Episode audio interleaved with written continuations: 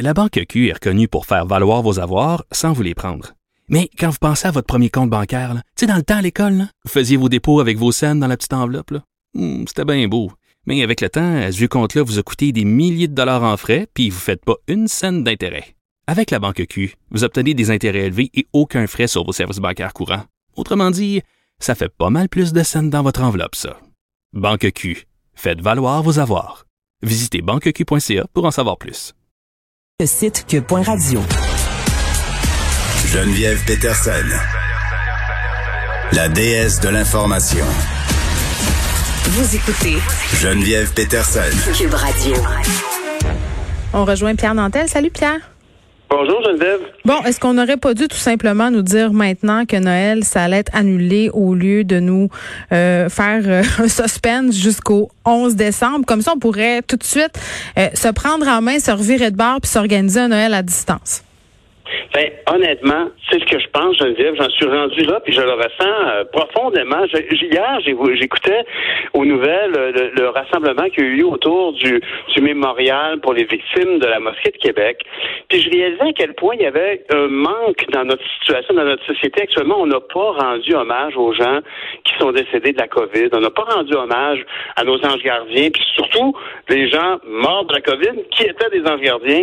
Tous ces gens-là mériteraient un hommage. Puis je pense qu'on un peu comme les cendres de quelqu'un qu'on n'a pas enterré.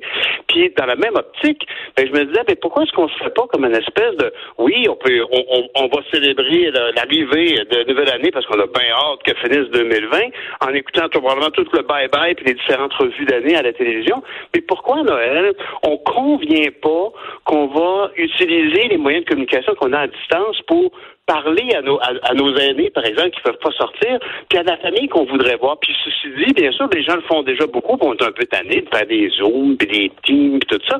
Mais pourquoi est-ce que nos grands diffuseurs ne pourraient pas aller chercher les plus beaux témoignages qu'on n'a pas pour rendre hommage à nos aînés, dire ah ben j'aurais aimé ça voir grand-maman Gertrude, elle nous raconte tout le temps que quand elle était petite, elle est allée pêcher, puis ce genre d'allusion là, on l'a beaucoup fait. Il y a beaucoup de jeunes, je pense à ma propre fille qui a organisé ça pour sa grand-mère, des témoignages de plein de monde, tous montés un dos à dos sur un seul vidéo de 3, 4, 5, 6 minutes il y a beaucoup, des jeunes sont tellement à l'aise avec ces outils-là. Pourquoi est-ce qu'on ne pourrait pas imaginer ce genre d'hommage-là qu'on rendrait à nos grands-parents, à, nos, à nos tantes et oncles qu'on voit pas?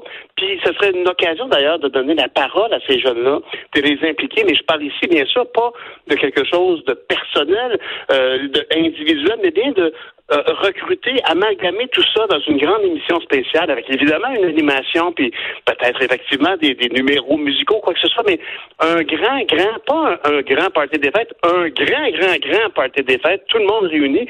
J'imagine, moi, une, une émission de plusieurs heures. Mais à la télé? Ben pourquoi pas?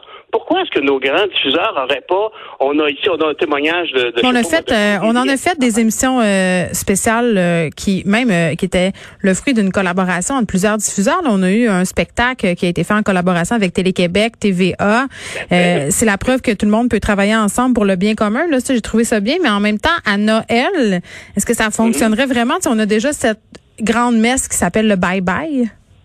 Ben, c'est pas la même affaire, tu sais, en même temps. Je comprends ce que tu veux dire. je suis d'accord avec moi. Puis ici, mais, imagine, on aurait l'occasion. Est-ce qu'on a rendu hommage? Moi, j'écoutais l'autre jour une émission sur une personne qui racontait à quel point ça lui avait fait de la peine de perdre sa mère, puis de pas pouvoir la voir, sa mère.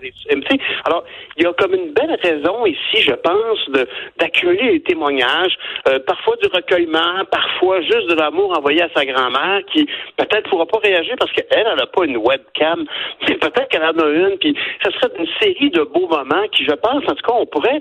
Euh, hey, ben, tu écouteras l'équipe de, la maison de production m'a appelé, m'a dit ça va être vers telle heure qu'on prend. Tu sais, comme quelque chose de différent parce qu'il faut faire face à la réalité. Là. Mais ça serait le fun de faire le tour du Québec et de voir comment les familles fêtent leur Noël. Oui, ça, ça pourrait être vraiment intéressant.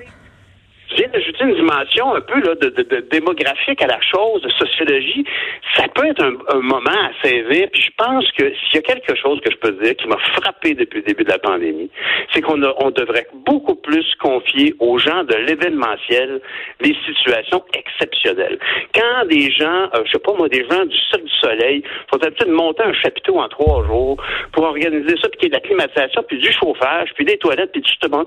Ces gens-là sont dans l'exceptionnel et je pense que le milieu de la télévision, le milieu du spectacle est en mesure de se virer sur un scène, de dire OK, on va faire de quoi? On embarque. Écoute, je suis pas producteur, je suis pas directeur des programmes à Télé-Québec, à Radio-Canada ou à TVA, mais ou à nouveau.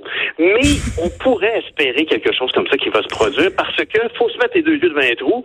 Très clairement, le 11 décembre, c'est bien, bien peu probable qu'on nous dise, ben, finalement, on va pouvoir se mm. voir.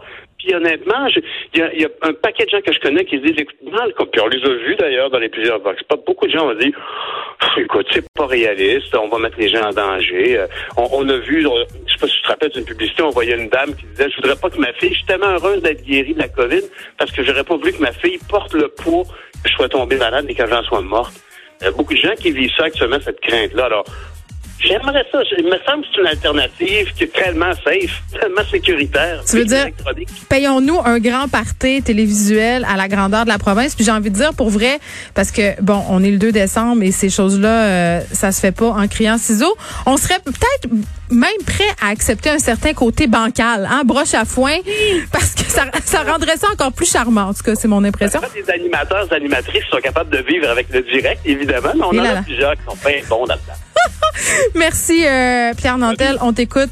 Demain, c'est tout pour nous. Je vous laisse avec Mario Dumont et Vincent Destoureau. Merci à Frédéric Mockel à la recherche et à Sébastien Laperrière à la mise en onde. À demain, 13h.